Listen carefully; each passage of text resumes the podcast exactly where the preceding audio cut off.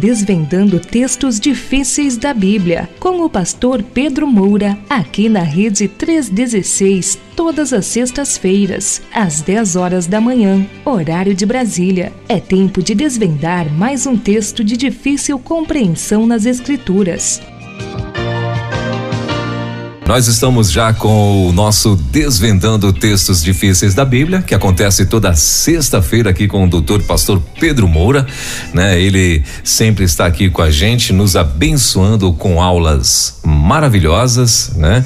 Então daqui a pouquinho ele vai estar falando com a gente é, aqui na rede 316 Bom, mas vamos lá. É, hoje, meu pastor, é, nós vamos estar falando hoje, santifica-os na verdade, esse vai ser o, o, o, o tema de hoje, né? Santifica-os na verdade, a tua palavra é a verdade. Esse é o tema de hoje. E nós, né, daqui a pouquinho, então, já tem aqui algumas perguntinhas para poder passar para o senhor. Acho que são seis, sete perguntas, né, no total. Mas antes, Claro, nós temos aqui uh, perguntas do, do programa anterior, né? E também uh, é, pro, pro, perguntas do programa anterior. Mas, uh, bom, mas vamos lá.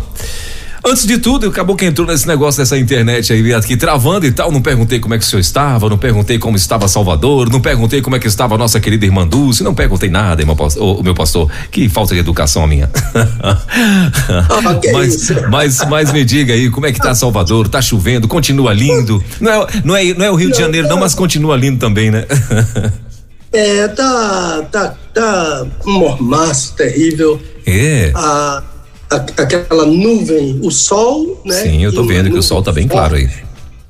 Tá ameaçando chover e eu, oh. tô, eu tô imaginando que daqui pro fim de semana vai cair uma tromba d'água, porque o calor tá assim muito sim, forte, ouviu? Sim. Normalmente quando e, e, e, mas o dia tá bonito, o dia claro. O céu, o céu tá coberto, mas é Tá se vendo que o sol tá por detrás. Sim, entendeu? Tá forte. Agora deixa eu dizer a você. Meus filhos lá no Kentucky, hum. hoje, eles estão com 21 graus negativos. Meu Deus, eu ia brincar aqui, pastor. Umas... Eu, eu ia brincar, dizer, estão com 30 graus negativos, mas pior que é quase isso, né? meu Deus do céu. oh, meu Deus, a imagem congelou de novo. Olha, Sim. a sensação térmica ah. é de 33 negativos. Olha só. 21 negativos com sensação de 33. Rapaz. Para você ter uma ideia, se você sair sem proteção, Fica... em meia hora, necrosa a ponta dos dedos. Meu Deus. É. Meu e ontem Deus. foi o noivado da minha netinha. Eita! Ana Clara. Meu Deus, olha só. Então, é a segundinha. Ó, oh, que Uma legal. coisa linda. Uma menina linda, serva de Deus e, e namora um, um, um, aluno do, da universidade, hum. que é aluno pai dela. Que legal. e chama-se London. London. E o lado deles foi ontem hum. ontem à noite, e lá eles recebem, a, a menina recebe um anel, né? Sim. Um anel de diamante, em vez daquela aliança que a gente dá aqui. Sim. Ele lá, o noivo dá um, um anel de diamante para a noiva. Sim. E lá, então foi muito lindo. Então, lá o investimento é pouco, é maior, né, pastor? Vai ter casamento de novo. Sim. O senhor já tem bisneto, pastor? Não, né? Não, não. Eu tenho Sim. uma neta casada, mas mas que disse que a gente vai esperar ainda. É mesmo? Ah, rapaz. É. Estamos orando pouco, é. pastor. Estamos orando pouco. para esses meninos. São nove netos. Para ver se esses meninos têm filho, né? Então. São nove netos já, né? É. Ah, que legal. Então. Olha só, então a família tá tá rompendo, crescendo. Daqui a pouco, então, vai demorar muito. Acho que ano que vem já vai ter aí um, um bisnetinho, viu, o, o, pastor? Eu acho que vai, né? Eu acho que o senhor vai ser surpreendido aí com um bisnetinho na, no ano que vem. Um ou dois, né? Vai que vem gêmeos. Então, ela só não pode estar tá ouvindo a gente, né? Mas tudo bem. Mas tudo bem. Mas meu pastor, e a irmã Dulce tá bem, né? Tá tudo em paz, tudo tranquila? Tudo em paz, você também, sua casa? Amém. Tudo, em paz, graças a Deus. Tudo em paz aqui, na expectativa, daqui a pouquinho, é, melhor, amanhã, né? Amanhã a gente vai estar tá aí, tá, vai estar tá aí com, com, com os amigos, é, reunidos, né? E celebrando ao Senhor, com certeza. Mas vamos lá. Então, Vamos para as perguntas do dia, né, meu pastor? Vamos lá, tem, são várias perguntas aqui. Eu quero dar, dar, dar tempo para o senhor, até porque são oito. É, eita. Eu, eu, eu Oito só da semana passada. É, da é? semana passada, isso, da semana passada, né? Uh, e, e, ah. e, detalhe, eu não sei se no meio dessas perguntas, porque eu ainda não tive a oportunidade de lê-las, mas uh, eu não sei se nessas perguntas está se, se consta aqui a, a, aquilo que o senhor prometeu na semana passada, que foi falar rapidinho sobre uh, o Natal, o presépio, não sei o que e tal. Sim. Não sei se o senhor conseguiu sim, se sim. programar para isso, né? Porque, uh, enfim, mas eu quero deixar o senhor à vontade, tá? Se não der, na semana que vem a gente faz isso, não tem problema nenhum não. E claro, se se, uhum. se, se, for tudo bem pro senhor. Uh, então vamos lá? Posso mandar a primeira? Pode. Vamos lá. Acho que agora a internet sua estabilizou, viu? É, é, eu acho que agora acho que estabilizou. Graças a Deus. Ah, então vamos lá. Pastor, a primeira pergunta. Foi muito boa a sua aula sobre divórcio na semana passada. Mas eu achei que o senhor deveria falar também sobre o divórcio, divórcio no Novo Testamento. Essa é a primeira. Eu vou mandar todas, né? E aí o senhor depois vai só respondendo. Ah, a segunda pergunta é: Pastor, o senhor afirmou que toda união entre um homem e uma mulher é feita por Deus. Por favor, eu não posso entender isso sem uma explicação maior. Por exemplo, meu primeiro casamento foi um desastre. Uma mulher intolerante, mandona e pirracenta. Eita. Casei-me a segunda vez com uma mulher divorciada e agora sinto a bênção de Deus. Hum. Ah, e a terceira, Pastor Pedro, o Senhor enfatizou muito a relação heterossexual, mas o texto de Malaquias não trata disso. Tenho um amigo homossexual que é mais crente do que muitos crentes hipócritas que eu conheço. Eita. Muito bem, essa palavra hipócritas é bem, é bem pesada aí, né? Como assim? Mas tudo bem. Ah, pastor, eu lhe peço desculpas porque lhe respeito muito. Não venha não, meu filho. Mas achei que o Senhor foi mais rigoroso do que o Senhor Jesus no, me, no ensino sobre o divórcio. Onde fica o amor para com os que erram? Eita. A quinta. Me perdoe, pastor. Eu tô indo aqui de, de um comentário que já fizeram. Mas não tem nada a ver com as perguntas aqui, não. Ah, essa, essa expressão, eu detesto o divórcio, no versículo 16, é original? Deus pode é, detestar suas criaturas? Hum. A sexta, pastor, se um cônjuge não quer mais viver com o outro. Ah, acho que é e se um cônjuge né, não quer mais viver com o outro. Eita, o que é que vai fazer agora? O, o, o negócio aqui deu pano pra manga, hein, pastor? Ainda tem mais dois aqui. Se um homem se converter e a mulher continuar incrédula e deve se, é, ele deve se separar dela? No caso da mulher crente casada com o incrédulo? O que, é que ele vai fazer? Ah, e a última é a seguinte: o que Jesus diria hoje a um divorciado? Pastor, as perguntas tudo aqui eu tinha corte rápido Tramontina para responder. Então Então, para isso que Jesus não deixou eu ser professor e nem nada, entendeu? Por causa disso aí, ó, porque deixar para os mestres amorosos, né? Então, meu pastor, por favor, vai. ainda bem que é Natal agora. É, ainda bem que é Natal, é verdade, é verdade. É sempre, é sempre oportuno essas perguntas, porque a gente sente a sinceridade das pessoas, Sim, né? Sim, com certeza. Abrem o coração e. e, e uma vez alguém disse assim: Ah, pastor, tem perguntas que mandam para o senhor que eu nem respondi. mas, mas não é, porque a, a, a ideia é a pessoa está precisando de ajuda, Sim. não é? Hum. Então, posso continuar? Eu, eu, eu, Pode, pode continuar, tá meu pastor. Ouvindo? Pode sim, tô ouvindo. Ah, tô ouvindo, pode continuar, tá tudo certo então, aqui. Então, certo. antes do, antes do programa, você colocou uma música linda aí, uma música americana.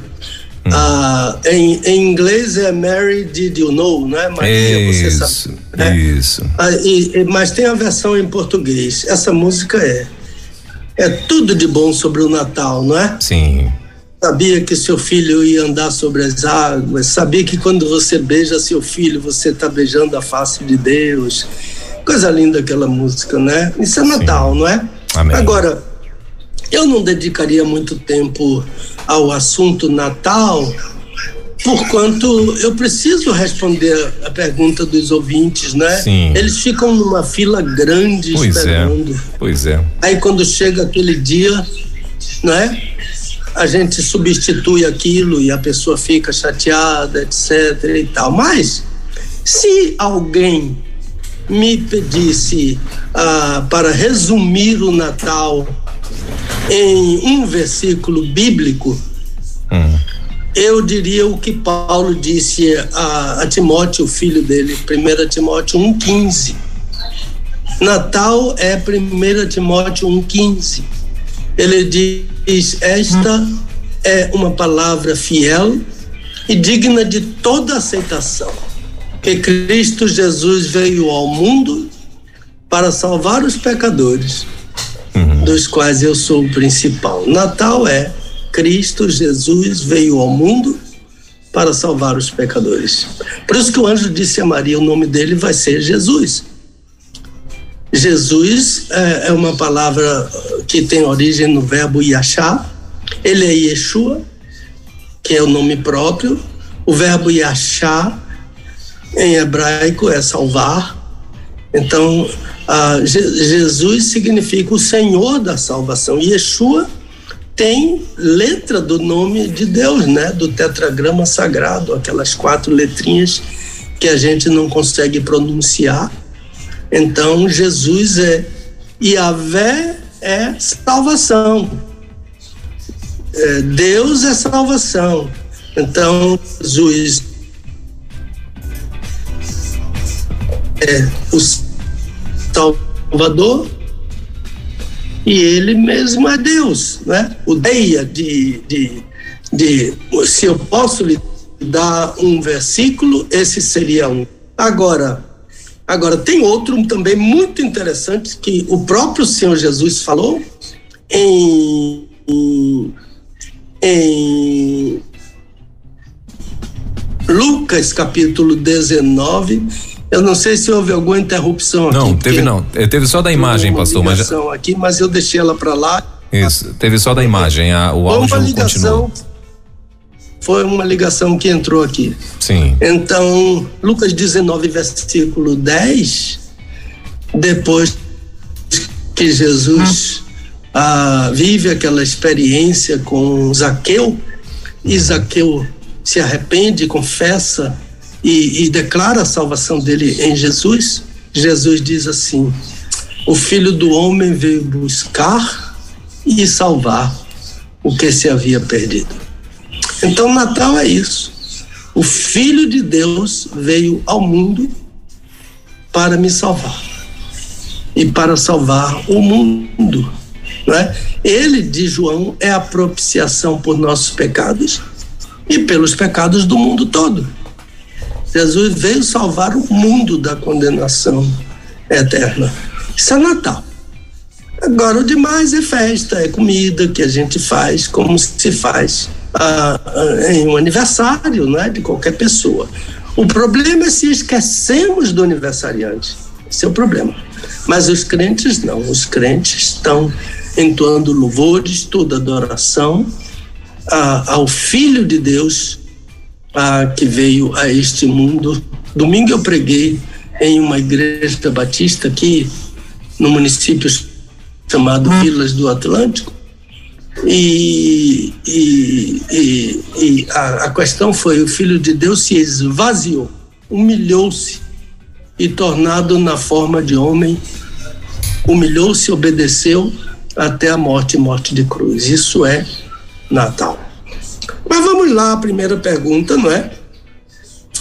Ah, pastor, ah, aquela ideia de que eu não falei sobre divórcio no Novo Testamento.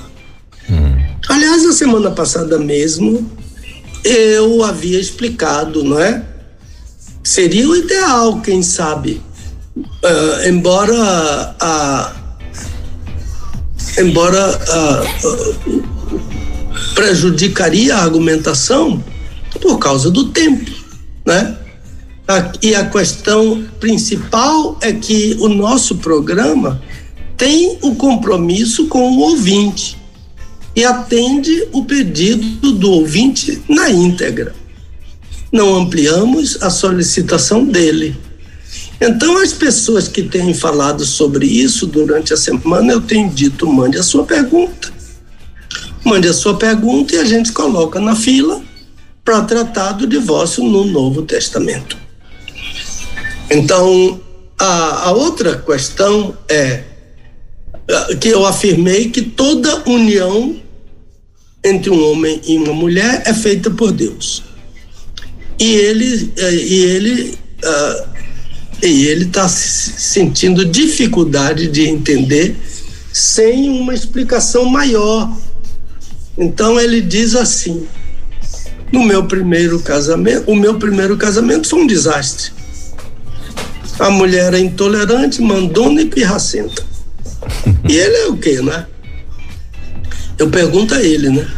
Então ele diz: casei-me a segunda vez com uma mulher divorciada e agora ele sente a bênção de Deus. Qual é a resposta que eu tenho que dar para isso? É o que a Bíblia ensina sobre casamento é o que está, é a leitura que está em Gênesis 2, 24. O homem deixará uh, seu pai e sua mãe, se unirá à sua mulher e serão uma só carne. Eu, eu, eu explico isso em bastante detalhes no meu livrinho Manual do Autor do Casamento. Mas eu vou re, eh, resumir aqui, preste atenção a, a esta sequência, o, o, ouvinte que está, que fez a pergunta e os demais ouvintes, né? Um homem deixa seu pai e sua mãe. Ele escolhe uma mulher e decide que vai casar com ela. Ele, é essa, eu quero casar com essa mulher.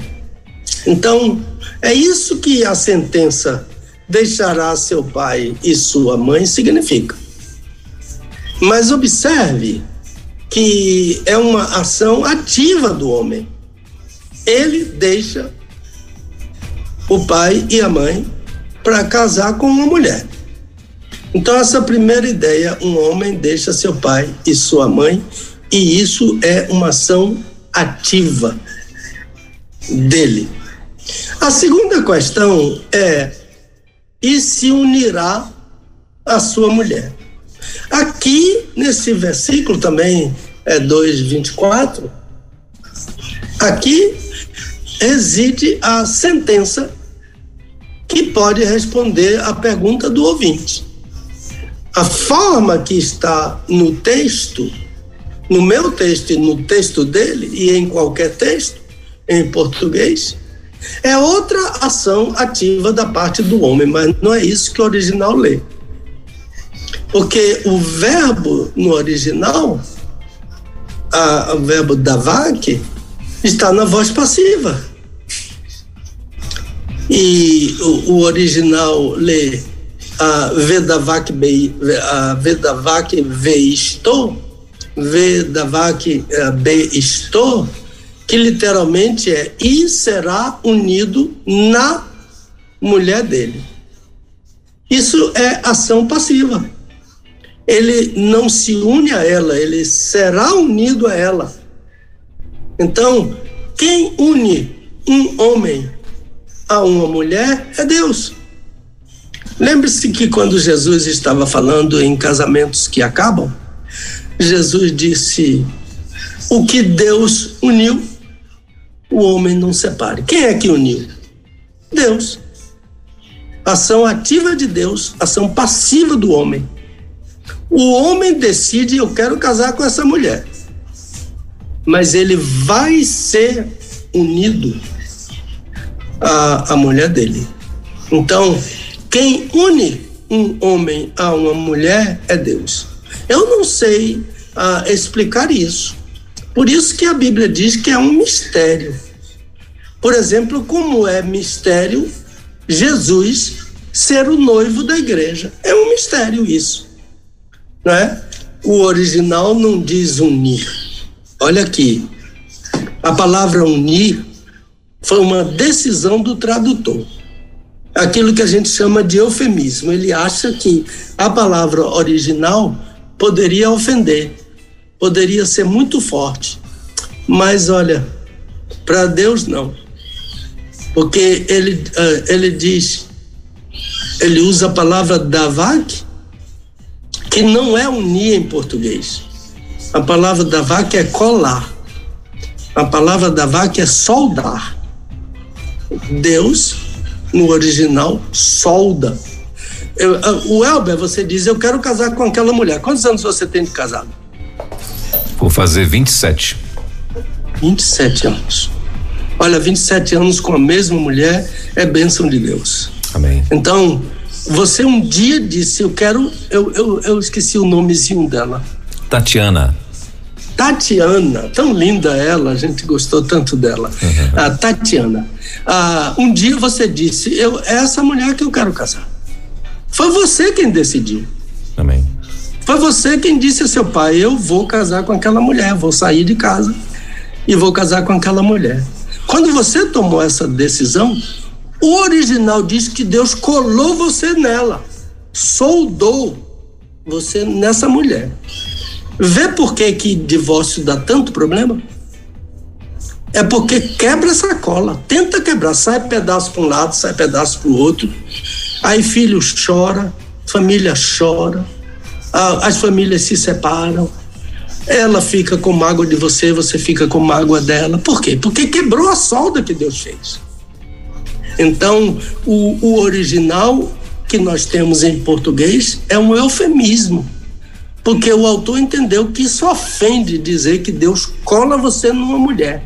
E não é, é, é uni, un, uniciar a sua mulher, não. Será colado nela, será colado nele, entendeu? É solda, e é isso que a gente tem que dizer, porque é isso que está no original. Por isso que Paulo disse que isso é um mistério, e Paulo disse um mega mistério. Um grande mistério. Efésios capítulo 5, versículo 31. E eu vou dizer ah, mais duas coisas. Primeiro, Deus une qualquer homem a qualquer mulher, desde que eles decidam. E quando acontece essa cola, é quando eles têm uma relação sexual. Serão uma só carne. Então a grande verdade que parece que ofendeu a muita gente é, ofendeu não, deixou muita gente ah, preocupada é porque eu disse que a pessoa está unida, está casada, está soldada a primeira pessoa com quem teve uma relação sexual. Então, um rapaz solteiro tem uma relação com a namorada dele, Deus já uniu ele naquela menina. Um homem tem uma relação sexual com uma prostituta, Deus uniu ele naquela prostituta, colou ele naquela prostituta. Ah, pastor Pedro, ah, o senhor é muito exagerado. É, mas o exagero não é meu, é do apóstolo Paulo. Ele diz em 1 Coríntios, capítulo 6, ele diz assim: aquele que se une a uma prostituta faz-se um corpo com ela, porque está escrito: os dois serão uma só carne. Paulo disse que a união sexual torna um casal uma só carne. E Paulo não criou isso dele, ele evocou a criação, porque ele disse: está escrito, os dois serão uma só carne. Onde está escrito? Gênesis 2, 24. O texto da criação de Deus. Então eu não sei justificar, mas a Bíblia diz que é assim. E a Bíblia usa como respaldo, como suporte, o texto da criação. Então, essa é a resposta à pergunta uh, do nosso ouvinte. E no caso dele, a experiência dele inclui dois casamentos. Tanto ele é divorciado quanto a nova esposa dele. Mas ele está casado com a primeira. E ela está casada com o primeiro. Meu amigo, olha, não se aborreça comigo. Mas isso eu estou sendo sincero, honesto com você, lhe dizendo o que a Bíblia diz. E essa resposta que eu estou dando aqui é do ponto de vista da palavra de Deus, não do ponto de vista do pastor Pedro Moura. Se fosse eu que fizesse, eu faria diferente. Mas eu não sou Deus. Então, só tenho essa resposta se a sua pergunta é dentro do ensino da Bíblia. Agora, ele disse que eu enfatizei muito a relação heterossexual, mas o texto de Malaquias não trata disso. Isso é o que ele está dizendo, não é? Ah, e ele diz que ele tem um amigo homossexual que é mais crente do que muitos crentes hipócritas que ele conhece. Então, eu, eu só diria a esse meu amigo querido que o ideal seria ele ler novamente com bastante cuidado o texto que eu usei, Malaquias 2, de 13 a 16. Porque é, a ideia que eu tenho é que ele leu, mas ele ou não leu bem ou não entendeu. Porque esse texto trata, sim, especificamente e unicamente da relação heterossexual. Olha aí, porque o, o que Malaquias diz, o que Deus diz ao profeta Malaquias é que no princípio ele fez um homem e uma mulher, porque ele buscava uma descendência piedosa. O nome disso? Homem e mulher? Relação heterossexual. Não há um terceiro gênero no texto. Deus só criou macho e fêmea. Eu falei, inclusive, as palavras originais a semana passada. Zahar, macho, Unikvá. U é E, é a nossa, a nossa conjunção E, de ligação. Zahar, Nikvá. Mas para dizer E, é Zahar, Unikvá. É macho e fêmea. Foi o que Deus criou. E, e mais, uma relação entre dois homens e entre duas mulheres, ou entre duas mulheres, não gera descendência. E o que Deus queria era uma descendência piedosa. E essa relação que não é heterossexual não gera descendência. Portanto, a relação homossexual nunca fez parte dos propósitos de Deus na criação. E o assunto do texto é, sim, a relação heterossexual. Uma outra pergunta. São várias pessoas e a gente vai selecionando, né? Algumas estão aglutinadas porque mais de uma pessoa perguntou. Ele, ele me pede desculpas, porque me respeita muito, muito obrigado. Ah, não precisa pedir desculpas. Ah, é, mas ele diz: Eu achei que o senhor foi mais rigoroso do Olha, 10 horas e 47 minutos. Deu, acho que a, internet do pastor Pedro Moura deu de novo aí uma travadinha, né? É, mas vamos aguardar, porque eu acredito que vai voltar, que é o que está acontecendo hoje, infelizmente, tá dando um, um tiltzinho na internet dele lá, né? E como ele falou. Oi, pastor, tá me ouvindo? Oi, Alberto. Tá me ouvindo aí, pastor? Eu. Tá, não tá? Continuar? Tá cortando, pastor. Ah, o seu áudio agora também, sua imagem congelou e tá cortando. Não sei se o senhor está me ouvindo. É, mas faltando 12 minutos para Eu estou lhe ouvindo e lhe vendo. Ah, ok. Aí acho que agora voltou.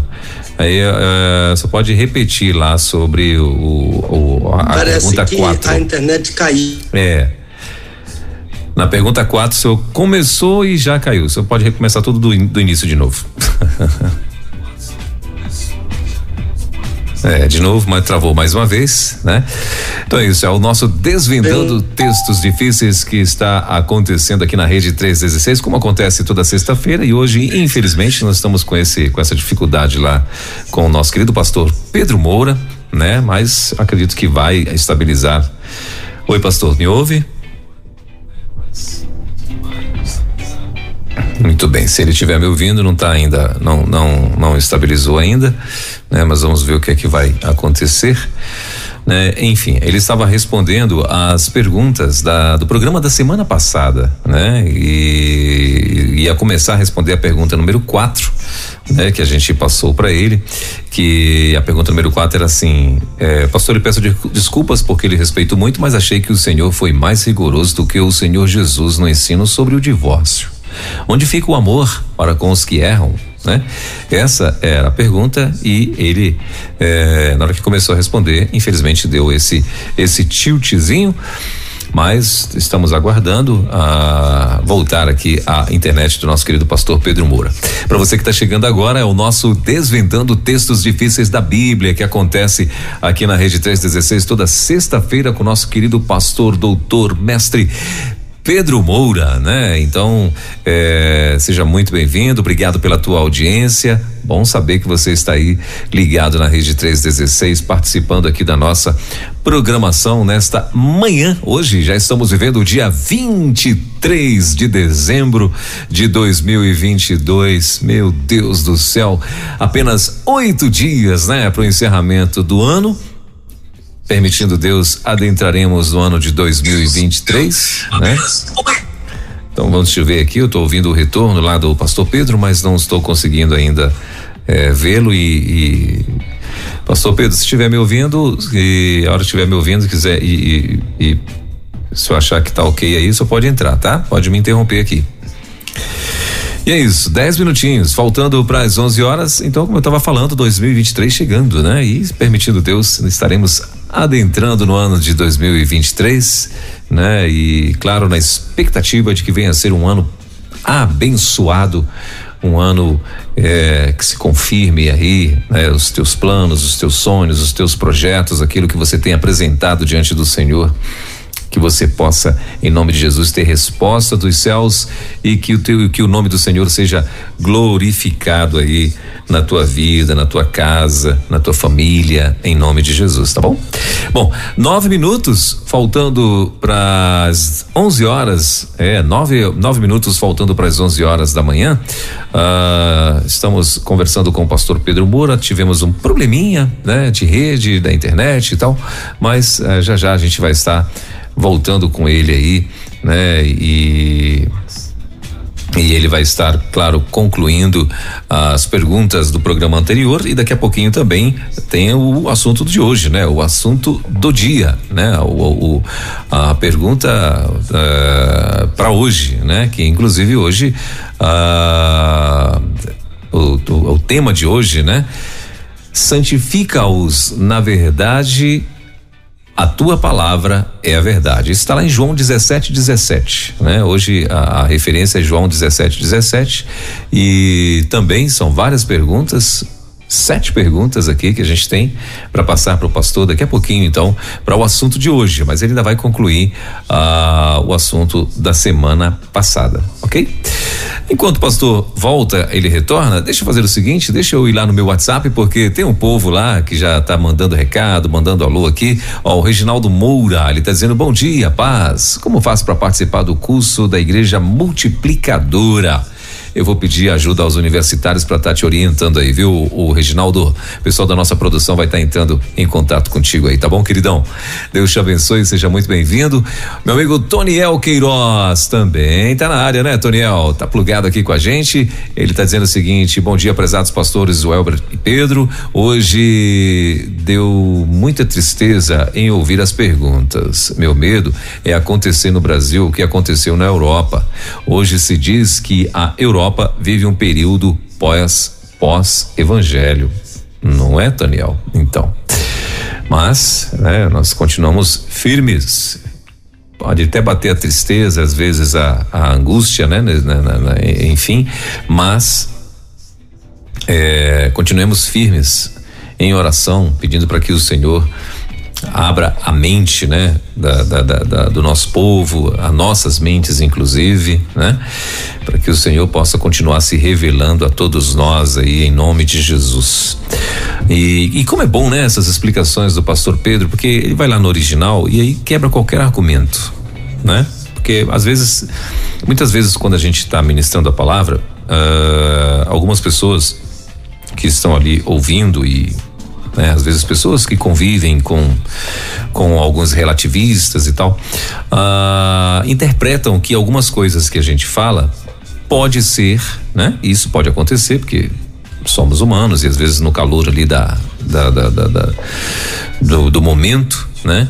É, às vezes elas acham que isso é uma coisa nossa, né? Mas tem coisas que a gente está vendo na Bíblia que não é nosso, é na, tá na Bíblia, né? E tem, e tem também a tal do, o tal do eufemismo aí que o pastor muito bem coloca, né? Que é a questão da interpretação ou da, da tradução bíblica, né? Então assim, como é bom a gente ouvir o pastor Pedro, porque tem muitas coisas que ele vai no original e o original quebra qualquer argumento né?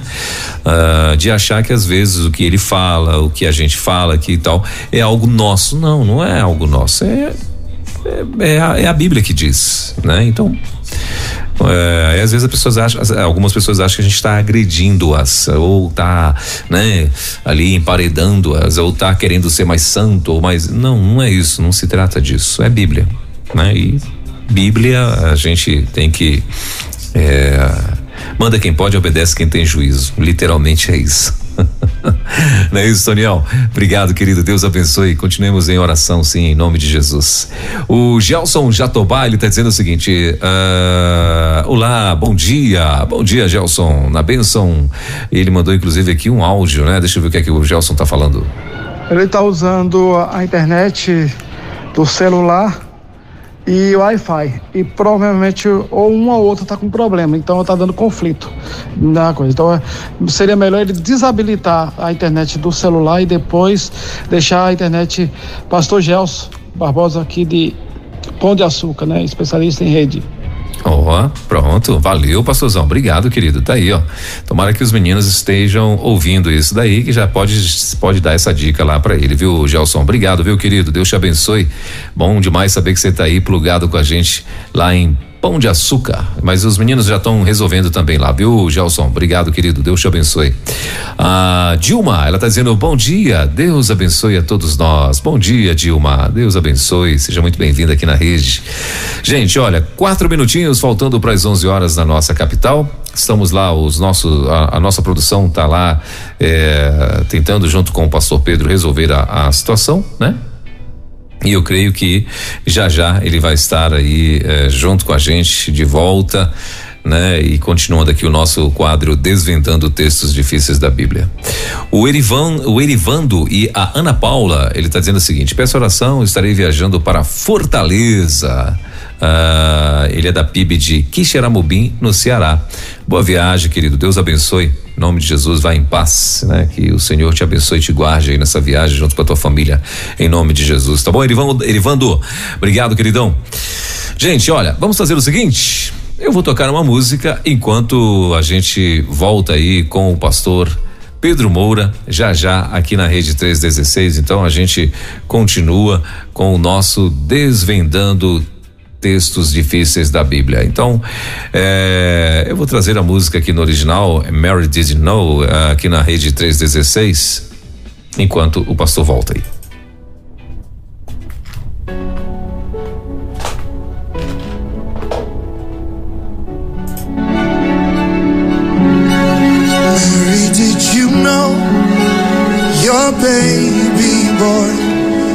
One day walk on water. Mary, did you know that your baby boy would save our sons and daughters? Did you know that your baby boy has come to make you new? This child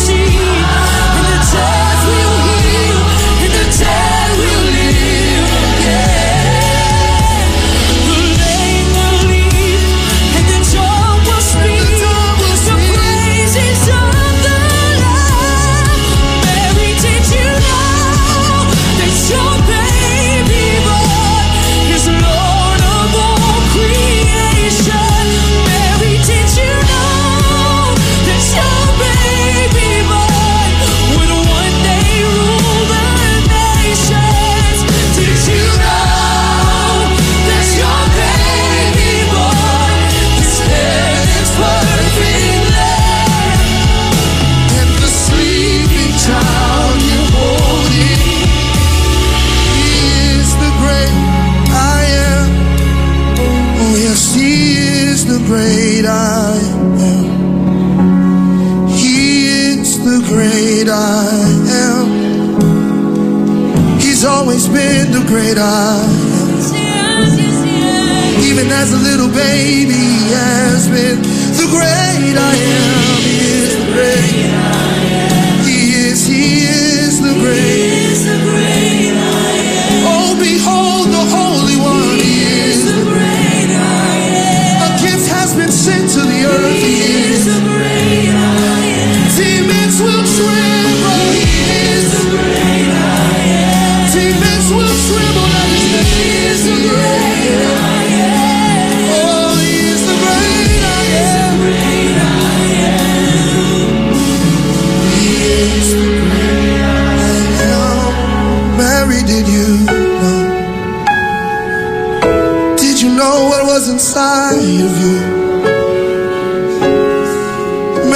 with you.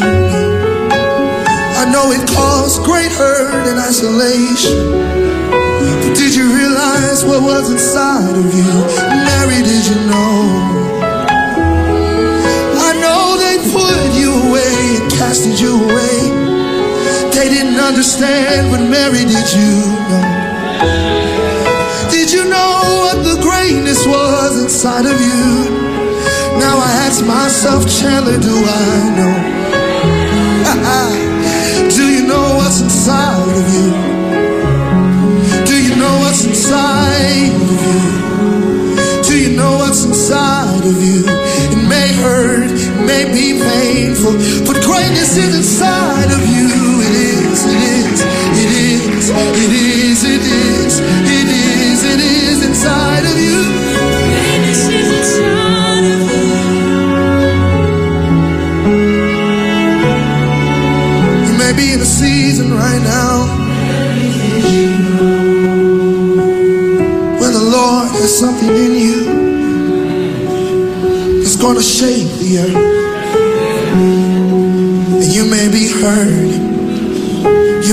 Crying, pillows wet with tears.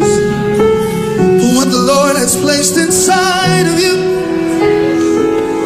what the Lord has placed inside of you, will change generations after generations, generations after generations. They may not understand right now. They may think you're in a hole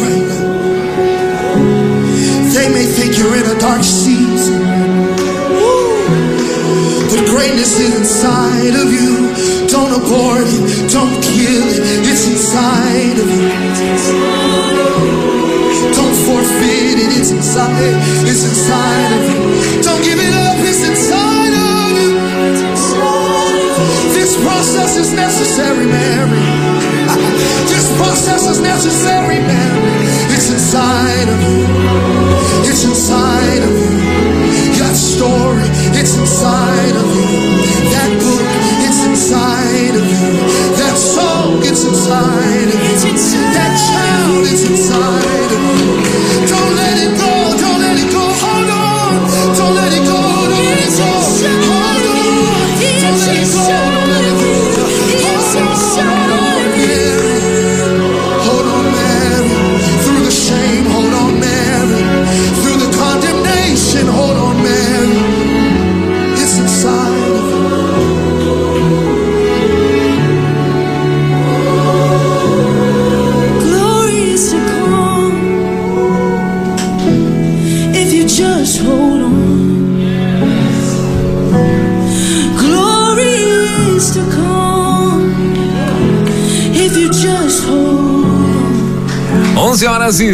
5 minutos em Brasília. Glory is to come 24 horas compartilhando o amor de Deus. Meryl Did You Know aqui na rede 316. Glory is to come Chandler Moore e Lisa Morgan aqui na rede.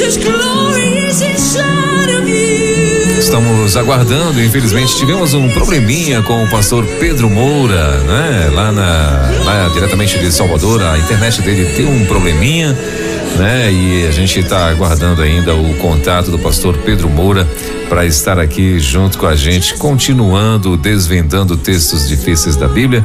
Ah, ele estava com a gente e infelizmente deu esse probleminha, né? Mas a gente está aguardando, eu creio que vai voltar ao normal aí já já, né?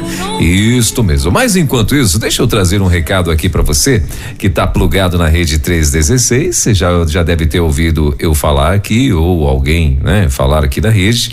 Mas olha só, tem uma super novidade para você para esta noite de Natal. É, para essa noite de Natal aí eu tenho uma super novidade para você, tá bom? Na noite de Natal na rede 316, a rede é, também será, claro, a sua companhia. Olha só que legal, hein? Nesta véspera de Natal, preparamos um playlist especial para celebrar o nascimento do nosso Salvador e embalar o seu jantar em família. Olha que bacana. Então, na virada aí, né, do dia 24 para o dia 25, a partir das 10 do dia 24, vai até a uma da, da manhã, mais ou menos aí, ah, do dia 25. Você vai estar ouvindo na Rede 316 somente músicas de Natal. Pronto, para abençoar ainda mais a sua véspera de Natal. Então, você propõe a ceia, convida a todo mundo, né? Tá ali todo mundo junto contigo, mas a música fica por nossa conta, tá bom? Então você é, manda aí, ah, coloca, se der para você colocar umas caixinhas, né? Fica ali de fundo para melhorar ali o ambiente, vamos dizer assim, não é? Com músicas selecionadíssimas e abençoadoras para tua vida na virada aí, né, do dia 24 para o dia 25. Então, a gente também te desafia a você tirar fotos da sua noite de Natal e marcar a Rede 316 lá no Instagram. Tá bom? Então, que Deus abençoe a sua vida. É o nosso playlist de Natal aqui da Rede 316. Essa super sequência de músicas natalinas para sua ceia de Natal. Então, aproveite, deixe ligado aí o, o aplicativo da rede, né? E tenho certeza que vai ser bênção demais para essa noite de Natal. Ah, que pena, né? A gente tá aqui é, com o pastor Pedro Moura, ó, deu um sinalzinho aqui, estamos indo aqui uh, uh, com o nosso Desvendando Textos Difíceis da Bíblia, né? Eles estão ainda tentando conectar o nosso querido pastor Pedro Moura. E. Ok. Pronto. Ô, Elber. Ô, meu pastor. Ô, meu irmão. que problema, eu não estava conseguindo entrar no link. Olha só. Meu Deus. Hum. Mas agora voltou aí. É. Agora eu tô lhe vendo, mas você não tá me vendo, né? Não, o senhor está hoje, ah, ah, melhor, nesse momento agora que o senhor voltou, está. Ah, agora sim. Agora. Isso, tá aí, ó. Ô, o Elber, posso Ah. lhe sugerir alguma coisa? Por favor. Vamos entrar no assunto de hoje Hum, e o restante das perguntas a gente responde na próxima semana. O que é que você acha? tudo bem, meu pastor, o senhor é que manda. Porque o assunto de hoje é a inspiração da Bíblia, não é? Sim. O que é que você acha? Pode ser, meu pastor, claro, né? Acho que todos os nossos ouvintes que estão aí acompanhando e principalmente aqueles que mandaram a, a pergunta, né? Vai, não vão ficar, não vão ficar chateados não. É véspera de Natal, né? Nós estamos aí quase na véspera de Natal, então eles não vão ficar chateados não. Então, meu amigão, manda as perguntas então aí. vamos viu? lá, vamos para o assunto do dia então, né, meu pastor? É. Tem, tem algum Aí na próxima semana, inclusive, Hum. porque tem outras perguntas que eu não coloquei hoje e a gente faz isso na próxima semana. Pronto, Se Deus perfeito. Aí fica com mais tempo e tal e dá pra gente É. fazer isso. Pronto, perfeito. Demorou. Então vamos lá. Então. Ah, para o, pra o, o, o assunto do dia hoje, né? Ah, está lá em João capítulo 17, versículo 17. Esse é o, o versículo que é a inspiração bíblica, vamos chamar assim, né? Para para para o nosso tema de hoje, que é santifica-os na verdade. A tua verdade, a tua palavra é a verdade. Amém. E a primeira, pastor, posso mandar? Pode, por favor. A primeira é a seguinte, a primeira pergunta é a seguinte, pastor, essa expressão, abre aspas, a tua palavra, fecha aspas, é uma referência exclusiva à Bíblia que temos em mãos, isto é, a Bíblia impressa? A segunda pergunta é, Pastor Pedro, se a sua resposta for não, o que significa a expressão escrituras? A de número 3. Pastor, eu ouvi um pregador dizer que Deus não se revela somente pela Bíblia e que a própria natureza revela Deus. Muito bem. Ah, a quarta. Pastor, por que não aceitamos os livros chamados apócrifos? O senhor poderia dar exemplo ah, que algum ensino desses livros que desabone a sua inspiração? A de número 5 é a seguinte: Que palavra define a inspiração da Bíblia? Isso pode ser confirmado no Novo Testamento? A de número 6. O senhor crê na inspiração da Bíblia toda? E a de número 7. Pastor, há possibilidade de erro na Bíblia? Eis aí, pastor. Mais sete perguntas para o tema de hoje. Vamos lá, vamos lá. A, a, a primeira pergunta dele, ou dela, é ah, se a expressão a tua palavra é referência à, à Bíblia impressa. Não. Não.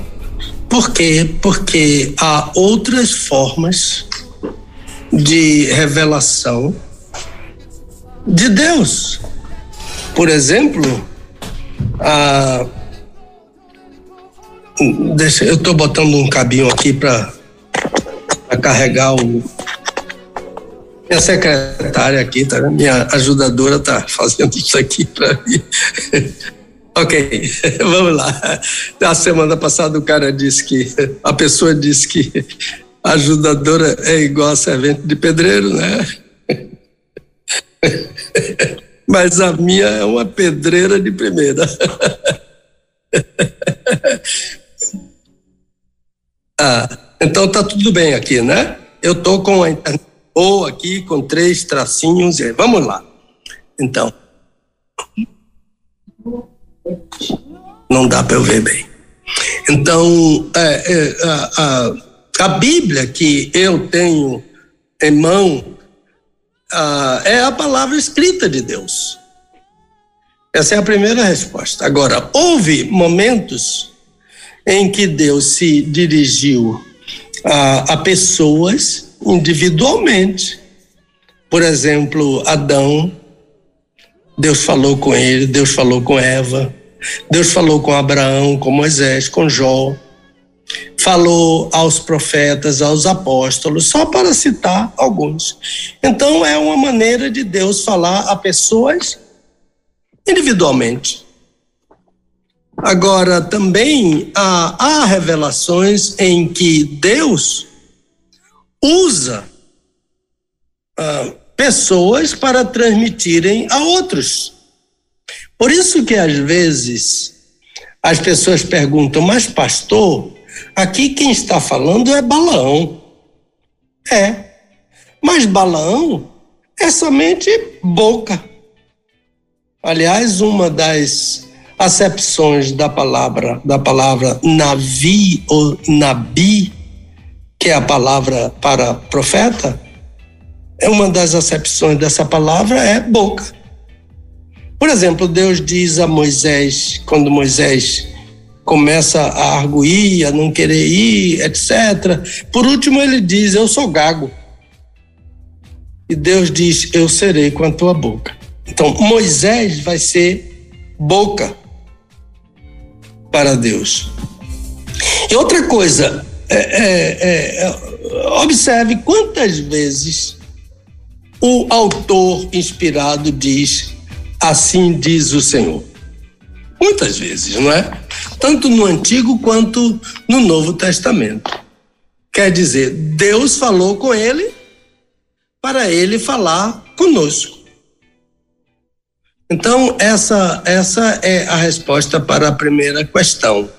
Não porque não, não, tem, não há somente a palavra escrita, escrita de Deus.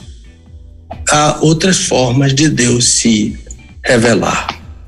Agora, ele diz que se a minha resposta é não, então o que significa a, escritura, a, a expressão escrituras? E como a minha resposta foi não, afirmando que Deus tem outras formas de se revelar, eu creio que a palavra, a expressão escrituras, a, eu poderia dizer que, que é o conjunto de todos os livros sagrados que compõem a Bíblia. Agora, no Novo Testamento, nos dias do Senhor Jesus, o termo escrituras a, a, era uma, é, uma, é uma referência ao Antigo Testamento. Por exemplo, quando Jesus diz em, em João 5,39: examinais as Escrituras, porque cuidais ter nelas a vida eterna e são elas que de mim testificam. O Senhor Jesus está fazendo referência ao Antigo Testamento. Ah, nos dias de Jesus não havia o Novo Testamento, então escrituras. Ah, quando Jesus diz, por exemplo, ao fariseu que está lá no, no Hades, ele diz: eles têm Moisés e os profetas. Ele está se referindo ao Antigo Testamento. Ah, no, no, Evangelho de Marcos, por exemplo, deve ser capítulo 1, não, capítulo 12, o Senhor Jesus pergunta aos fariseus: Nunca lestes esta escritura? A pedra que os edificadores rejeitaram essa foi posta como pedra angular. Isso é uma referência ao Salmo 118. A escritura aqui é o Salmo de número 118. Então, a, vamos à, à terceira pergunta, que é a, deixa eu olhar aqui a terceira pergunta. Eu, ele, eu, pastor, eu ouvi um pregador dizer que Deus não se revela somente pela Bíblia e que a natureza revela Deus. Olha, ah, é isso mesmo. Ah, Deus se revela através da sua maravilhosa criação. Ou melhor, Deus também se revela através da sua maravilhosa criação. Lembre-se que o salmista diz no Salmo 19 que, que a criação um dia faz revelação a outro dia, uma noite fala com a outra noite, sem linguagem. Sem linguagem, sem fala. No é? Salmo 19 diz: Os céus proclamam a glória de Deus e o firmamento anuncia a obra das suas mãos. E mais adiante diz no versículo 3: Não há fala, não há palavras, não se lhes ouve a voz. Revelação de Deus. E, e, e o Salmo 8, por exemplo, o salmista está maravilhado diante da criação revelada de Deus. Ele diz: Quando contemplo os teus céus, obra dos teus dedos, a lua e as estrelas que preparaste. Né? Este Salmo 8 é um tipo do que poderíamos chamar de exame dactiloscópico. A dactiloscopia é o estudo dos dedos, é o estudo das impressões digitais. Então o salmista diz: obra dos teus dedos. Então, quando contemplo os teus céus, a lua e as estrelas que preparaste, é, identifica-se a é uma identificação de Deus pela impressão digital. Então, identifica-se no Instituto Médico Legal, por exemplo, na Polícia Técnica, identifica-se uma pessoa examinando suas impressões digitais é, uh, houve um crime chamado Perfeito aqui em Salvador há muitos anos, uh, é, em uma ladeira que chamava-se Ladeira do Sodré, é no centro de Salvador, bem ao lado da Igreja Batista 2 de Julho, uma ladeira.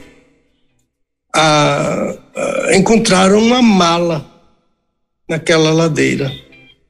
E quando abriram a mala, havia um corpo. Mas parece que quem matou aquela pessoa foi um especialista, porque não tinha a cabeça da pessoa e não tinha a, as impressões digitais e os pedaços da pessoa esquartejados estavam dentro de uma mala. Então, ah, nunca se soube quem cometeu aquele crime, nem quem era aquela pessoa. Não havia impressões digitais. Eu sei que hoje, isso, essa, esse episódio tem muitos anos, muitos anos, é uma história muito antiga, mas eu sei que hoje há outras maneiras de se descobrir, não é? Ah, ah, quem é a pessoa com a cooperação de algum parente, de alguma pessoa achegada, etc. e tal. Então o salmista diz que ah, ele, eh, as impressões digitais de Deus estão no céu, nas estrelas, na obra que ele criou. Coisa maravilhosa, não é? Deus se revela através da natureza. Agora, a pergunta agora é bem diferente. Pastor, por que não aceitamos os livros chamados apócrifos? O senhor poderia dar exemplo, exemplo, ah, dar exemplo de algum ensino desses livros que desabone a inspiração, que mostre que eles não são inspirados? Então a primeira pergunta é porque nós evangélicos, nós batistas tradicionais, nós evangélicos tradicionais, não aceitamos os livros apócrifos. Porque esses livros ah, não foram incluídos no cânon sagrado do Antigo Testamento, mas eles foram incluídos, ah, eles não estão no cânon original, mas eles foram incluídos, são sete livros, no cânon sagrado do, do Antigo Testamento, por ação unilateral de uma igreja não evangélica. Esses livros já existiam antes de Cristo, mas não foram aceitos como inspirados pelo Senhor, nem pelos apóstolos, nem pela igreja em Jerusalém, nem ah, pelos cristãos dos séculos posteriores. Porque eles surgiram no quarto século depois de Cristo, até aí. Ninguém nunca aceitou estes livros, mas ah, Jerônimo, aquele mesmo Jerônimo, né? Ah, que chamou Maria de cheia de graça, ele fazendo uma revisão da Bíblia deles, que é a, a, a sept, não, a Vulgata Latina, ele achou por bem inserir, incluir no cânon do Antigo Testamento os livros apócrifos mas foi uma decisão unilateral, autoritária, de alterar o cânon sagrado, sagrado. Agora, a outra pergunta por que não aceitamos é porque a, a natureza desses livros não permite que eles sejam comparados, nivelados, igualados, identificados com os livros do cânon sagrado, do cânon tradicional do primeiro século até o quarto século. A, terceiro, a terceira questão é que Judas, por exemplo, o irmão de Jesus, em sua apóstola, em sua epístola, ele cita o livro de Enoque. Mas ele não trata esse livro como um livro inspirado, mas como um livro que veiculava um ensino oral corrente entre uh, transferido, né, por tradição oral, uh, corrente entre o povo em seus dias. E, e Judas cita como verdade a informação histórica sobre Enoque, que é um personagem bíblico importante do Antigo Testamento, está em Gênesis capítulo 5. Mas ele não cita o livro de Enoque ah, como inspirado. Por exemplo, Paulo cita um poeta grego no livro de Tito, e diz que o testemunho daquele poeta é verdadeiro. E, e esse testemunho desse poeta está dentro do livro de Tito. Mas Paulo não está dizendo que o poeta grego é um poeta inspirado. Então, a diferença entre o uso que Judas faz do livro de Enoque e o entendimento que temos desses livros é diferente do entendimento que, por exemplo, a Igreja Romana tem desses livros. Nós entendemos que esses livros são históricos, fazem parte da cultura, da história, da tradição dos dias do Antigo Testamento. entre o povo de Deus. Mas a Igreja Católica entende que eles são inspirados. E por isso colocaram eles arbitrariamente no cânon sagrado do Antigo Testamento, mas eles não são inspirados. Agora, como a pessoa diz como é que eu provaria, por exemplo, há muita maneira de provar que aqueles livros não são inspirados, aqueles sete livros. E os outros também chamados pseudoepígrafos também não são inspirados. Por exemplo, um famoso livro apócrifo chamado Tobias tem um personagem chamado Tobit, cujo filho chama-se Tobias. Tobit, pai de Tobias. Então, por exemplo, no capítulo 4, versículo 11, olha o que o livro de Tobias ensina. A esmola livra do pecado e da morte e preserva a alma da condenação do inferno. Isso é verdade bíblica? Quem é que livra o pecador do inferno? É a esmola? São as boas obras? Isso é falso. Ele diz que a salvação não vem de obras. Somos salvos pela graça por meio da fé em Jesus. Isso é dom de Deus, não vem de obras para que ninguém se glorie. Então, não há um único ensino nos livros canônicos ensinando que a esmola livra a alma do inferno. Não. Mas durante aquele período da construção da Capela Sistina do Vaticano, um homem chamado Tetzel. Ele ensinou que moedas de ouro, ao tocarem no fundo do gasofilácio, a alma saía do inferno. Então, isso é falso.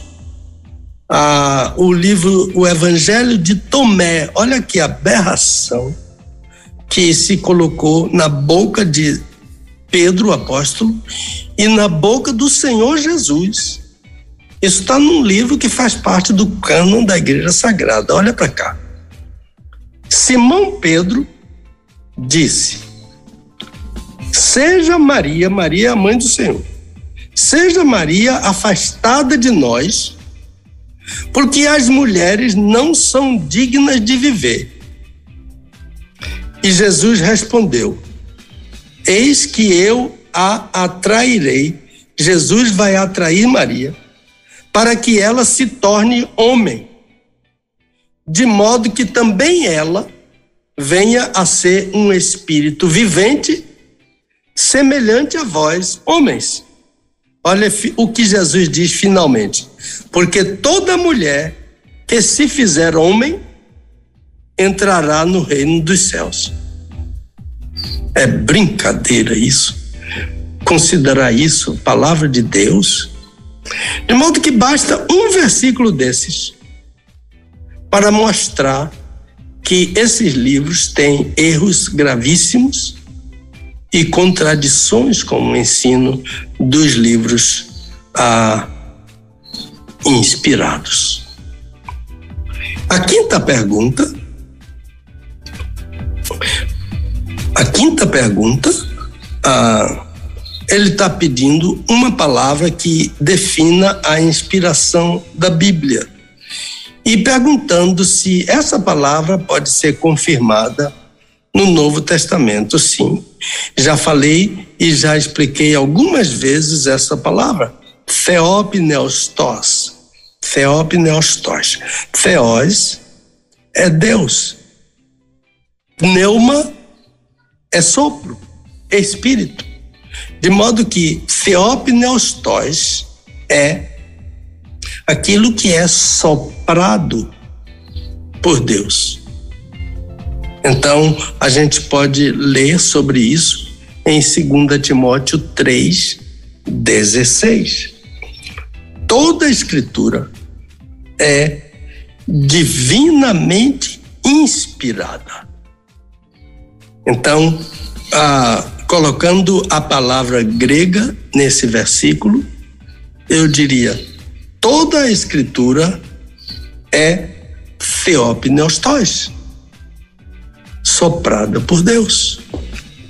Então, a, a, a, a resposta para o nosso ouvinte é se a inspiração pode ser demonstrada e se há uma palavra que a defina no Novo Testamento, assim, Theopneustos, que significa soprada por Deus. Toda escritura é Theopneustos, soprada por Deus. A sexta questão é: o senhor crê na inspiração total, plena da Bíblia?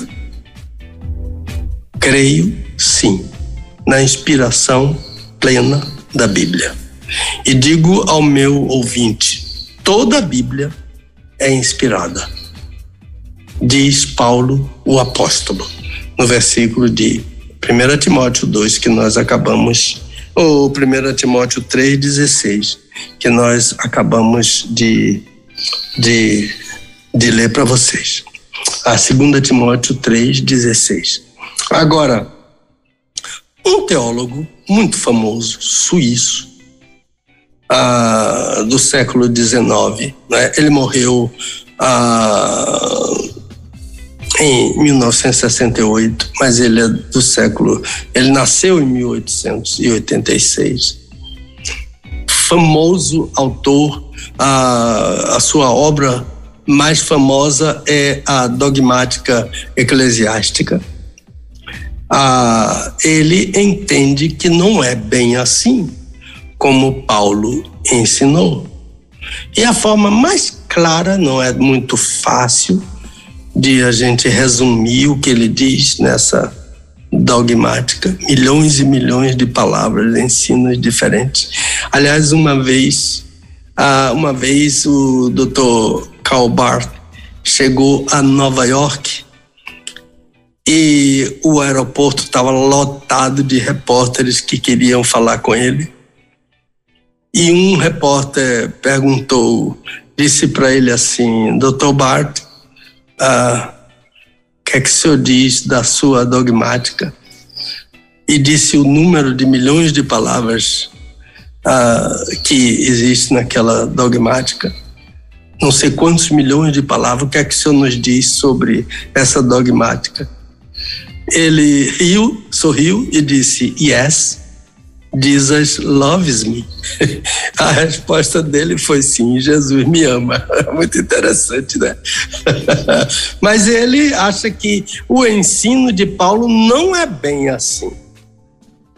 Porque ele entende, e eu estou falando da forma mais popular, mais prosaica, de se dizer o que ele disse, quando ele disse: a Bíblia contém a palavra de Deus. Agora, eu acho que isso é uma forma do Dr. Bart menosprezar a Bíblia, a desacreditar né, os autores da Bíblia e até arguir o próprio Deus. Porque se o próprio Deus diz: a minha palavra é a verdade, é a minha palavra que testifica de mim, Deus não pode soprar mentiras, nem meias verdades. Meia verdade é meia mentira. Metade da verdade é metade da mentira. Então, ou é a palavra de Deus ou não é. E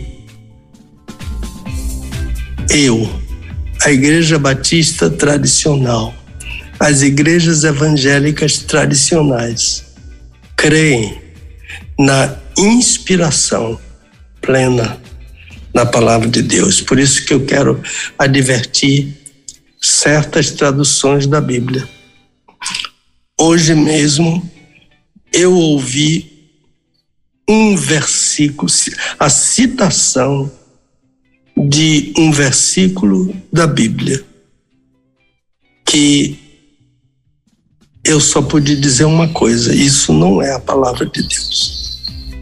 Mas está em uma versão. Então, por isso que eu sempre aconselho, sempre aconselho, pastor, tenha todas as versões da Bíblia para consultar, mas use a mais acurada. E quem tem a versão mais acurada da Bíblia são os batistas. Nós temos a versão Almeida revisada da imprensa bíblica brasileira, que é a versão que eu estou usando nos versículos que eu cito aqui, a mais acurada versão das Escrituras. Não significa que ela é a única, eu tenho citado outras versões mas não há nenhum que seja superior a ela ou igual a ela. Então, a, a, a pergunta 7 é: Pastor, há possibilidade de erro na Bíblia? Se eu pudesse responder, se me fosse dado responder com uma só palavra, seria o advérbio não. Pastor, há possibilidade de erro na Bíblia? Não. Mas graças a Deus que eu tenho oportunidade de estender e, e tentar, da melhor maneira que eu possa, explicar esse advérbio de negação, não. Por quê? Porque, infelizmente, há quem afirme a possibilidade de erro na Bíblia. Mas a gente tem que dizer desde o início que isso é uma heresia.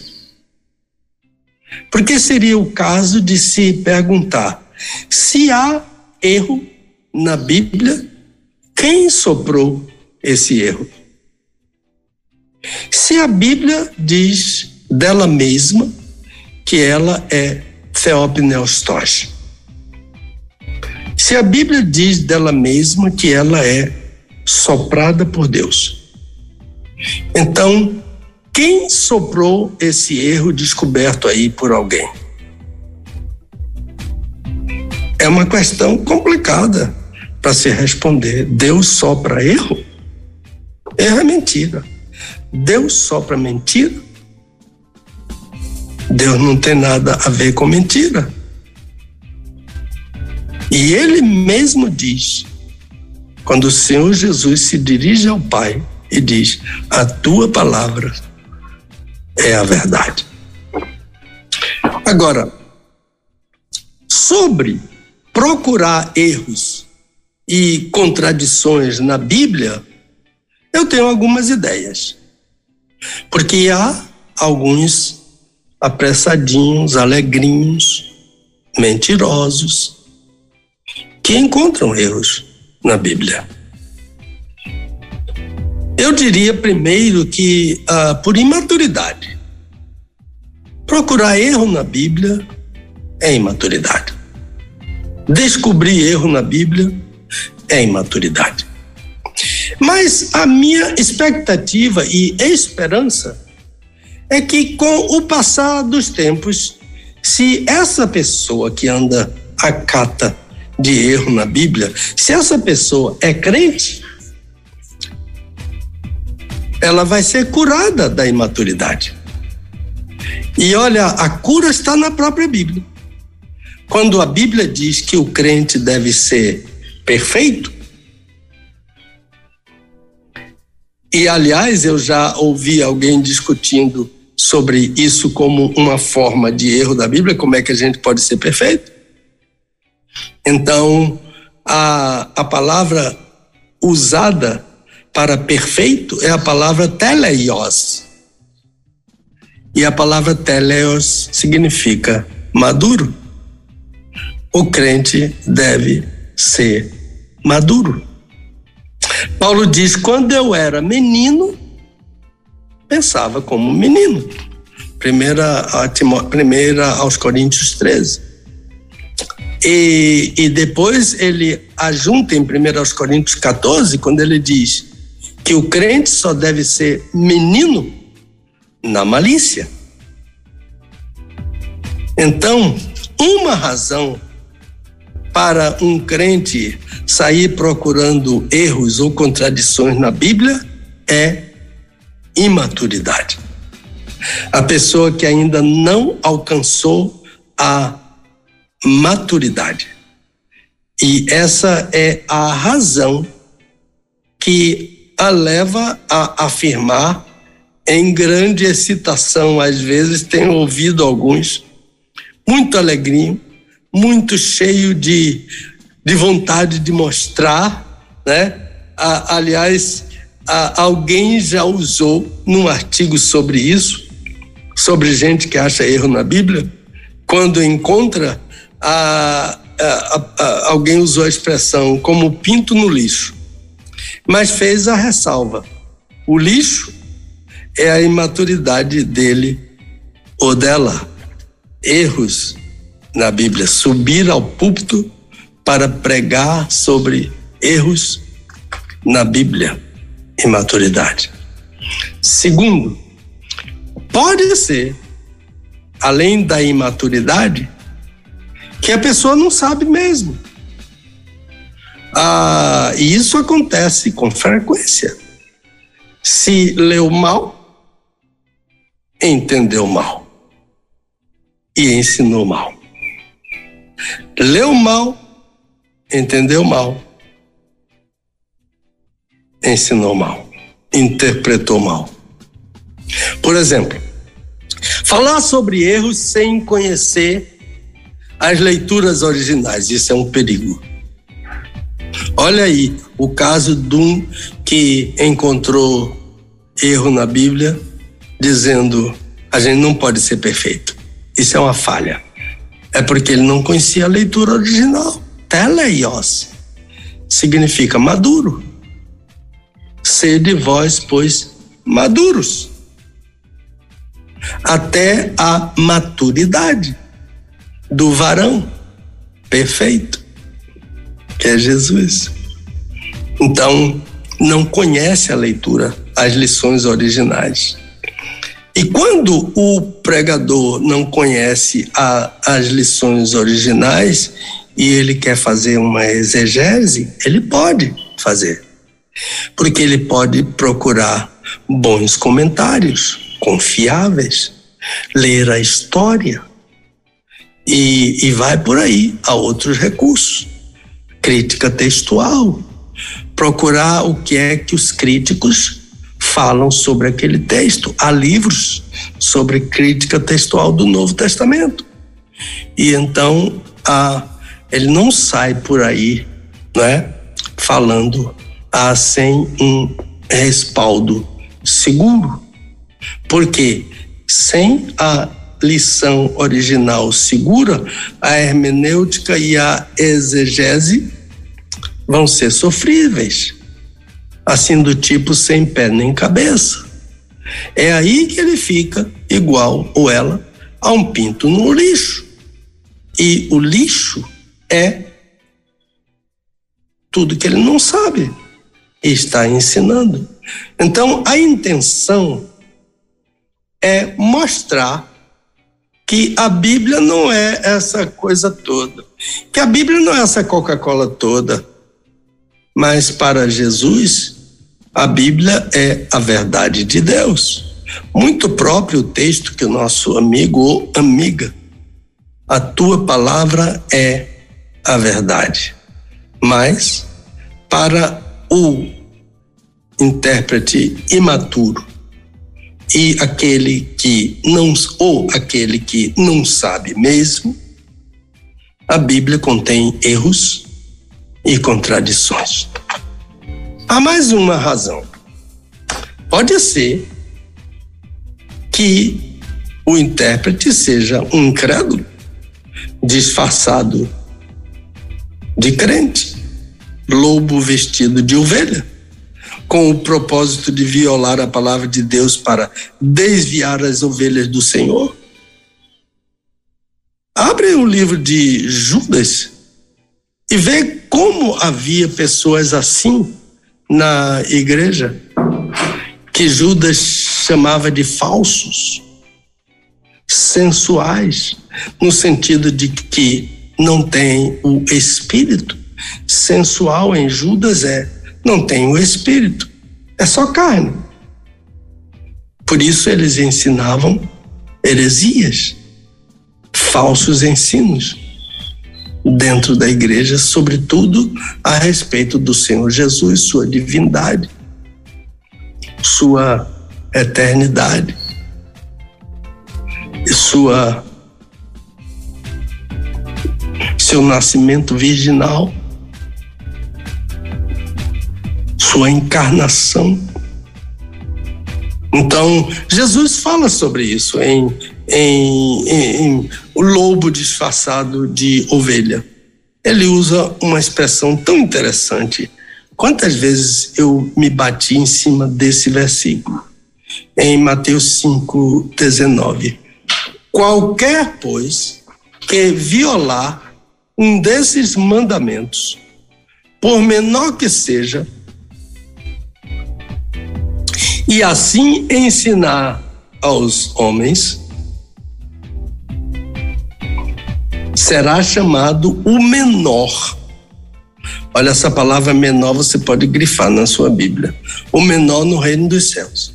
Aquele, porém, que os cumprir e ensinar, será chamado grande no reino dos céus. O que é que Jesus quis dizer com essa palavra menor? é tamanho? Não, não, não. Menor é quem não tem autoridade para ensinar a palavra de Deus, porque não aplica essa palavra a si mesmo. Esse é menor. Ensina a palavra de Deus, mas não aplica a palavra de Deus a si mesmo.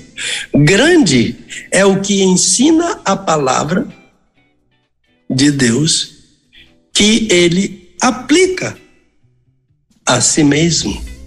Então, o menor ensina sem aplicar a si a palavra de Deus. Faça o que eu faço. Ah, faça o que eu mando. Não faça o que eu faço. Esse é menor no reino de Deus. Prega, mas não aplica a si.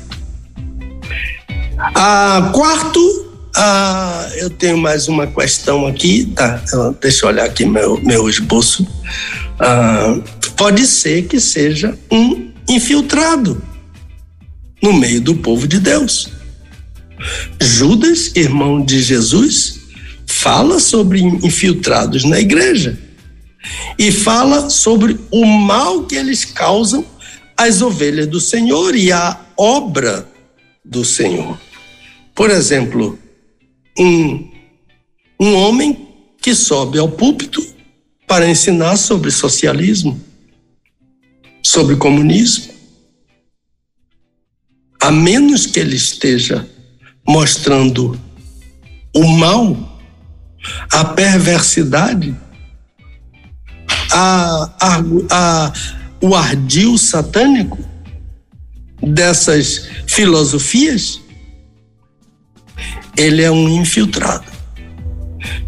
Judas fala sobre muitos infiltrados na igreja e não é diferente nos dias de hoje. Então, um, um comunista, um socialista é infiltrado. Por quê? Porque comunismo é incompatível com o cristianismo. Porque o cristianismo é obra divina, o comunismo é obra satânica. Rui Barbosa, que era um leitor inveterado da Bíblia. A Rui Barbosa ensinava a Bíblia, ainda que ele nunca tenha feito assim declaradamente o seu compromisso com o Senhor Jesus, com a igreja do Senhor Jesus aqui na terra, mas ele era um homem que ensinava sobre a Bíblia. E ele, todo mundo sabe que é o maior dos brasileiros. Então, ah, eu li um artigo dele no, num jornal antiquíssimo. Você pode achar na internet, Diário Carioca, do mês de novembro de 1949. Eu estava com 10 meses por aí de nascido. Olha o que ele diz: o comunismo não é a fraternidade. O comunismo é a invasão do ódio entre as classes, não é mesmo? Divide para enfraquecer. É rico contra pobre, é patrão contra empregado, é, é as divisões raciais, é negro contra vermelho, é branco contra amarelo e por aí vai. O, o, o Rui Barbosa diz que o comunismo é a invasão do ódio entre as classes, proletário e o patrão. Então, comunismo não é a reconciliação entre os homens, é a exterminação mútua. O comunismo não arvora a bandeira do evangelho. O comunismo bane o seu Deus das almas e das reivindicações populares. O comunismo não dá tréguas à ordem. O comunismo não conhece a liberdade cristã. O comunismo dissolve a sociedade, extingue a religião, desumaniza a humanidade. E ele usou três termos aqui que a gente quase não usa o comunismo trabalha para everter, subverter e inverter a obra de Deus. Everter é destruir, subverter e inverter a obra de Deus. Billy Graham, ele disse: o comunismo é uma religião inspirada, dirigida e motivada pelo próprio diabo, que declara a guerra ao Deus Todo-Poderoso. Então, um crente, um pregador, um pastor, um seminarista, socialista, comunista, ele é um infiltrado na igreja, nos seminários, nas organizações, na denominação. Ele é um peixe, ele é um desobediente que precisa ser vomitado pelo grande peixe.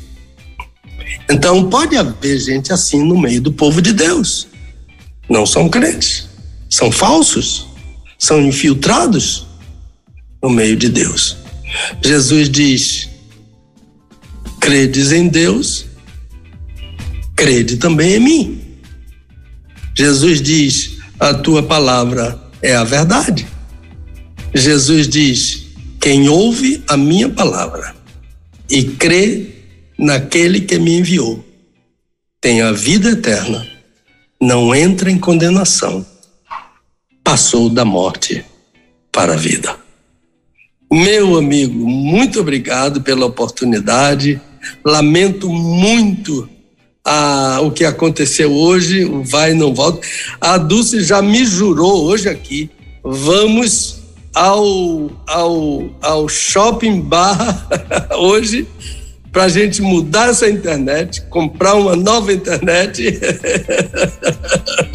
e, e eu vou obedecer.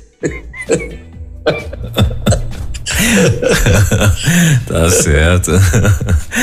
Muito bem, então. Coitada, ela sofre é. tanto, coitada. Ela sofre tanto. Mas é engraçado, né, pastor? É, porque assim, Salvador, a capital e tal, né? Não era para ter mais esses problemas de internet, não, né? É... É, veja só, nós temos uma boa internet. Nós pois pagamos é. caro. Pois é, imagino. Agora, nossa casa ah, tá bem distante da rua, Sim, porque na frente da nossa casa tem um templo. sim, No meio tem uma outra casa nossa. sim. E a nossa casa fica por último, a- atrás ah, de tudo. Pode ser. E depois um técnico disse que entre ah, o modem, não sei se é o modem, o- ah, aquele aparelhinho que tem, até o meu office, tem uma parede grande. Hum. Então o que a gente quer é resolver esse problema. Ah, tá. Então, Se o senhor- Deus quiser, vamos resolver. Eu acredito, pastor, que o- a orientação que eles vão dar para o senhor é só comprar um outro modem, que aí o senhor vai fazer uma repetição de sinal dentro da sua casa, entendeu? Aí pronto, resolve o problema, Sim. entendeu? Você vai ter dois modem, um repetindo o outro. Assim, um vai, né, e replica o, o- o- esse sinal. Se tem uma barreira, então um vai replicar o outro. Entendeu? Sim. Que aí se eu, por, ah, por exemplo, na minha casa aqui mesmo, eu uso dois também. Né? Porque ah, aqui na frente, onde eu estou aqui nesse, nesse, nessa basezinha, eh, eu tenho um modem aqui. Então esse aqui ele cobre, né, sei lá, alguma coisa aqui. E agora se eu for lá para trás, né, se eu for para a parte de trás da casa, aí eu já tinha dificuldade. Então a gente pegou, botou um outro modem, que aí eu onde no meu quarto e tal, né, no quarto dos meninos, lá atrás também para casa lá atrás, eh, também tem. eh, agora ele deu a cobertura, porque antigamente também eu tinha esse mesmo problema. Então de repente só um, um, um modem para que o senhor possa. eh, E veja bem, a nossa internet é fibra ótica. Uhum. Olha só, com fibra não era pra, ter- com fibra não tem nada a ver essa questão da sua casa ser, ser atrás, alguma coisa nesse sentido, entendeu? Então, é isso que eu quero ver. Quero trazer um técnico aqui Uhum. para ele descobrir isso. É, não, e é- espero em Deus que na próxima semana isso já esteja ah, Sim. resolvido. É, Agora não- eu lhe pergunto, na edição desse programa, essas coisas vão ser cortadas, né? Aquela queda, aquela tudo. Sim, ah, eu não sei, eu não sei na questão, eu- o áudio sim, o áudio é editado, pode ser editado sim. Agora eu não sei se lá os meninos eles têm eh, tranquilidade para editar vídeos. Aí eu não sei. Aí eh, eles que eles que vão responder pro senhor. Mas áudio é tranquilo. Áudio eles estão gravando lá e a, a hora que for para os podcasts lá e tal eles eles vão editar sim isso daí. Isso é tranquilo. Agora a questão de vídeo aí eu já não sei como é que eles trabalham lá entendeu? Porque o, o programa vai ao vivo também pro YouTube, né? Então, e, eh, essa essa parte de vídeo, aí eu não sei se eles têm ilha, como é que eles fazem lá ou algum programa que eles fazem essa edição e tal. Isso aí eu nunca tive a curiosidade de de saber como é que funciona. Mas áudio, áudio é tranquilo. Sei. Áudio é tranquilo. E é isso, então vamos lá. É, concluindo, então, meu pastor, devolver pro senhor, pro senhor fazer a conclusão aí, então. Sim. Então veja bem, a, a tua palavra é referência apenas à Bíblia escrita. Não há outras formas, ah, há outras formas ah, pelas quais Deus se revelou. Escrituras é, é o conjunto de todos os livros sagrados que compõem a Bíblia. De modo que ah, hoje aplicamos os termos ah, escrituras tanto ao Antigo quanto ao Novo Testamento, mas nos dias do Senhor Jesus o termo era aplicado somente ao Antigo Testamento. Outra questão é: Deus pode usar outras formas de revelação. O salmista diz que quando ele olha o céu, ele vê o dedo, os dedos de Deus. Né? A natureza criada por Deus é um meio que ele usa para revelar o seu nome, o seu poder, a sua grandeza, grande é o Senhor, a sua soberania, né? Ele é soberano sobre a terra, ele é soberano sobre os céus e a terra pertence a ele, né? Do Senhor é a terra e a plenitude da terra. A, a natureza dos livros apócrifos não, não, não permite que eles sejam ah, comparados aos livros inspirados por Deus. Eles foram incluídos no cânon do Antigo Testamento, são sete livros, arbitrariamente, né, por uma igreja, através de um homem chamado Jerônimo, Jerônimo de Estridão, no quarto século. Ele foi tradutor da Bíblia chamada Vulgata, e essa Bíblia é a Bíblia oficial a, da Igreja Católica, e essa Bíblia contém a, livros apócrifos. Lembra-se que, inclusive, a, um dos textos diz que, que Jesus disse, um, um texto do, do Evangelho de Tiago, Tiago é irmão de Jesus, que o Evangelho de Tiago diz que que Jesus afirmou que a mulher tem que passar a ser homem, porque senão ela não alcança o reino de Deus. Isso é, isso é falso, Jesus nunca disse isso. Então, ah, Jesus disse tantas vezes, Jesus esteve tantas vezes com mulheres, né? Vai em paz, não peques mais, a tua fé te salvou, etc. Houve ah, com a mulher samaritana tantos ensinos de Jesus sobre a salvação da mulher, a salvação da mulher é igual à salvação do homem. A mulher é tão pecadora quanto o homem pecador. E, e Jesus veio ao mundo para salvar os pecadores. Então, uma vez, uma amiga minha, que tinha um, um, um, uma cadelinha de estimação, essa cadelinha morreu, ela ficou muito abalada e ela me perguntou se, se se a cadelinha dela iria para o céu. Então, a, eu não sei responder isso, mas eu sei dizer que a salvação é para homens e mulheres, pecadores. Qual é o pecado que uma cadelinha tem, né? Então, não precisa disso. E os animais irracionais morrem e a memória deles é, fica aí perdida e eles desaparecem, voltam a ser pó e não tem espírito, a não ser o sopro de vida, né? Por isso que eles vivem, mas não o espírito como nós temos, semelhante ao nosso Deus e aos anjos. Então, por isso que os apócrifos não são aceitos, nunca foram aceitos pelos pelo Senhor Jesus, pelos apóstolos, pela igreja até o quarto século pela igreja em Jerusalém, não, nunca foram aceitos. Agora, a palavra que define a inspiração da Bíblia é Theopneustos, já expliquei bastante, que quer dizer soprado por Deus. Toda escritura é Theopneustos, soprada por Deus. Então, ah, com base nesse texto e em outros textos, a minha resposta sobre a inspiração da Bíblia é: eu creio na inspiração plena, sem qualquer possibilidade de erro.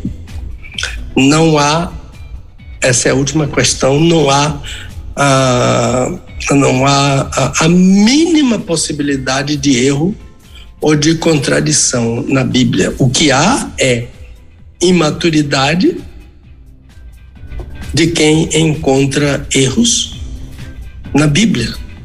Precisa amadurecer. Se for crente, eu espero que amadureça.